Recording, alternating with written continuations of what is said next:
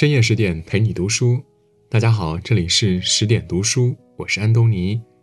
今天我们要分享的是被软禁五年，他一回国就封神，中国航天之父，凭什么是他？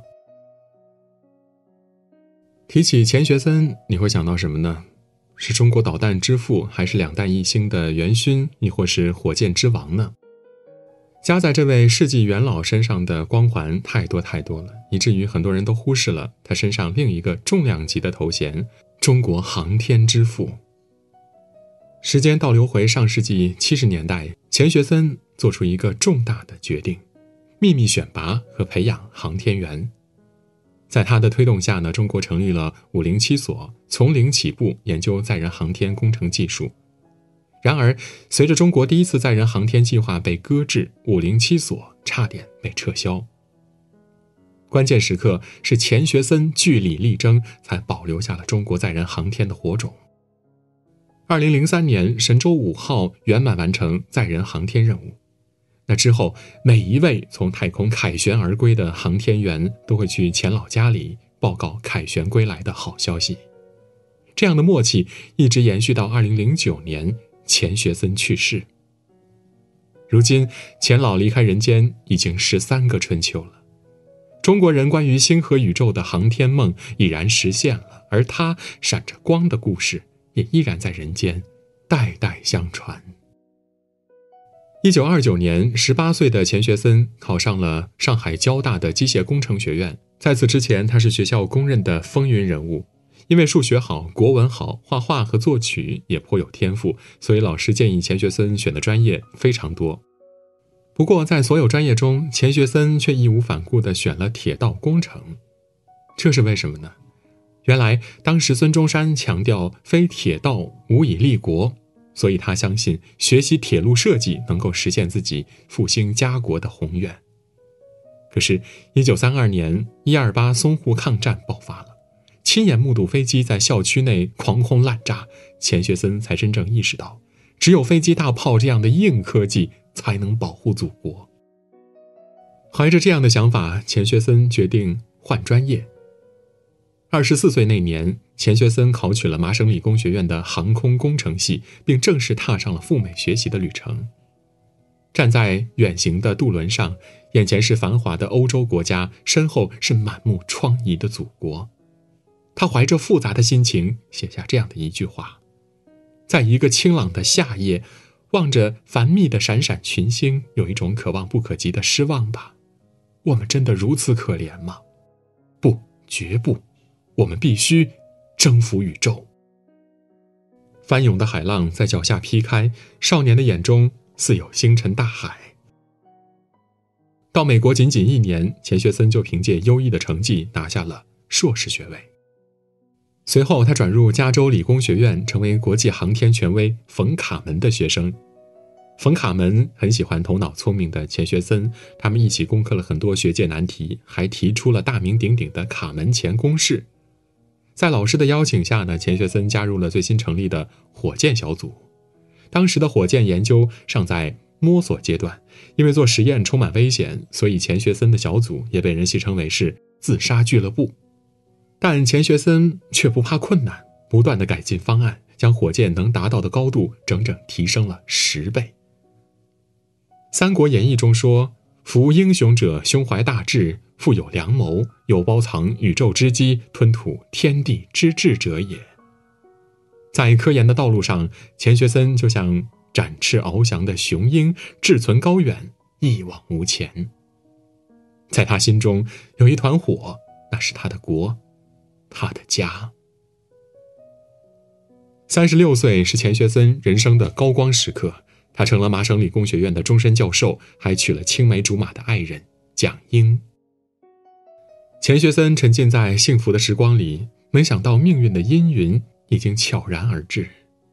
一九四九年，新中国成立了，钱学森决定回国参加建设。然而，正当他准备办行李托运的时候，美国官员把他拦住，扣押在一个小岛上。美方给出的理由是钱学森是中国的间谍，准备偷运机密回国。可实际上呢，钱学森已经在临走前把机密文件都拿出来了。非法的关押一直持续了十五天，直到加州理工学院送去了巨额保释金，美国官员才释放了钱学森。刚见到钱学森时，夫人蒋英心如刀绞。十五天内，他整整瘦了十五公斤，而且失去了语言能力。美军对他造成的伤害，不言而喻。此后五年，美方对钱学森的监视依然如影随形。他每个月都要去移民局登记，而且随时接受问话。家里也会时不时闯进身份不明的人，对他进行搜查。高压的环境下，幸有蒋英的陪伴，让钱学森的身体逐渐恢复。他振作起来，用极大的毅力完成了三十三万字的著作《工程控制论》。与此同时，他还接受了加州理工学院的邀请，给学生们上课。逼仄的处境没有泯灭钱学森的创造力。课堂上，他经常提出深刻的见解，让学生们叹服。日子在一天天的好转，但夫妻俩心里无时无刻不盼望着回到祖国。一九五五年，机会来了。一次偶然，钱学森在开国大典的照片上看到了故交陈叔通的影子。他赶忙写了一封信，转达了自己的处境，然后逃过特务监视，把信寄给了陈叔通。在多方努力下，钱学森终于得以踏上回国之路。想起了一句话：“肆虐的暴风雨终将停息，漫长的黑夜也会迎来破晓。”钱学森坎坷的经历告诉我们：世上没有什么苦难是熬不过去的，困境中埋藏着希望，坚持总会迎来曙光。只要拥有顽强的意志，不放弃，不屈服，终将拥有。光明的未来。一九五五年的中国经济羸弱，百废待兴。钱学森刚回国的时候，陈赓将军就有些担心的问他：“中国人能不能造出火箭导弹来呀？”钱学森信心十足的回答：“中国人怎么不行呢？外国人能搞的，中国人也能搞。”一番话给国防事业注入了强心剂。然而，导弹的研制。并没有那么容易。当时中国的科技就像一张白纸，很多技术性的名词都需要钱学森引进和翻译。一开始呢，中国只能参考苏联经验仿制导弹。没想到导弹制作到关键时刻时，中苏关系破裂，苏联专家全都撤走了。压力当前，钱学森没有气馁，他带领团队没日没夜地研究着。八十三天后，中国第一颗近程导弹“东风一号”终于刺破了西北大漠的长空。这个消息让全国上下兴奋不已，可钱学森却陷入了焦虑之中。他深知“东风一号”仅仅是苏式导弹的仿制型号，设计出纯种的中式导弹还任重道远。为了向世界证明我国真正掌握了导弹技术，钱学森又马不停蹄地投入了东风二号的研制工作。为此，他常常废寝忘食，甚至忙到一连好几个月都不回家。可很多时候，并不是你付出了多少努力就会有多少收获。一九六二年，东风二号首发失败了，看到几百个日夜的心血化为满天尘沙，钱学森。心情十分的沉重。他详细的分析了原因，才发现团队在设计时缺乏整体思维，让部件在组合时出现了问题。由此，他创新性的提出了设计综合的理念，要求把所有故障消灭在地面上。在这样的思想指导下，东风二号终于在两年后一飞冲天。在那之后，中国科技领域捷报频传。科技突飞猛进的背后，离不开钱学森在科研事业上的不懈付出和深谋远虑。诚如曾国藩所说的：“谋大事者，首重格局。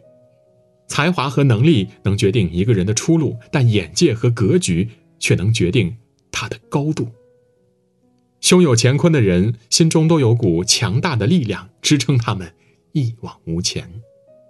也往往是这些人能在追梦的道路上行稳致远，把一个人的智慧活成一个民族的荣光。一九九一年，钱学森被授予国家杰出贡献科学家。当时的报纸连续几天都在宣扬他，文字中极尽溢美之词。可是钱老看了，心里呢却很不是滋味他找到秘书涂元济，严肃地说：“我们办任何事情都要有个度，不能再这么宣传下去了。”虽然钱学森的杰出贡献给他带来无数的荣誉，但是他似乎并不享受名利带来的光环。他谢绝了很多活动邀请，不提词，不接受媒体采访，也不参加应景的活动。比起把精力浪费在无谓的事情上，他更喜欢花时间做研究和陪伴自己的家人。北京航天大院的一所红砖楼是钱学森的故居。他在世的时候，屋里经常流出动听的钢琴声，那是钱学森的夫人蒋英在弹奏歌曲。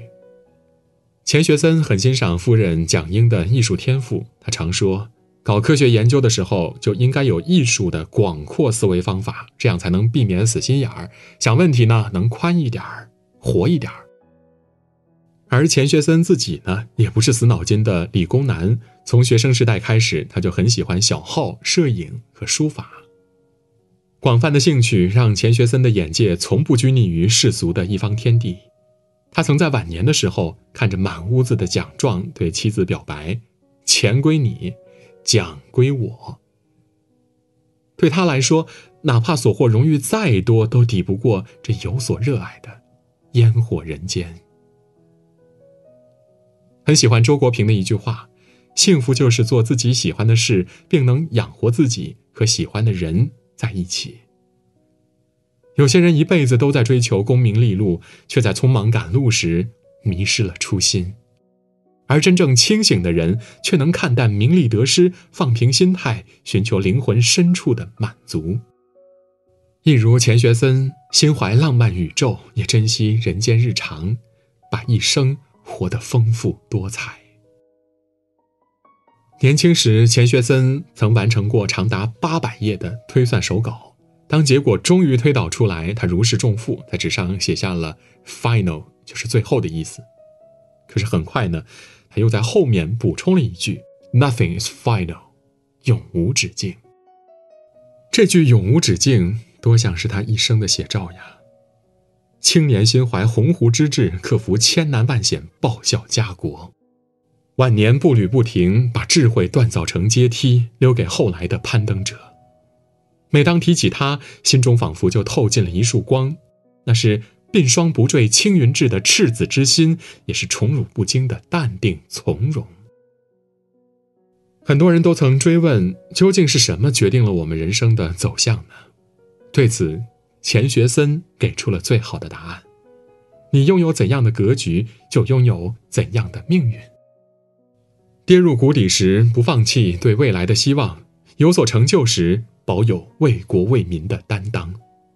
在广阔的世界里做有意义的事，成为有追求的人，便是最值得的一生。正像有的人所说的，人这一辈子，偶然成功看运气，必然成功看格局。眼界多宽，成功的天花板就有多高。点个再看吧，与君共勉。今天的文章就到这里。如果您喜欢我们的文章，可以在文末点亮再看。更多美文，请您继续关注十点读书，也欢迎把我们推荐给您的朋友和家人，一起在阅读里成为更好的自己。我是安东尼，我们明天再见。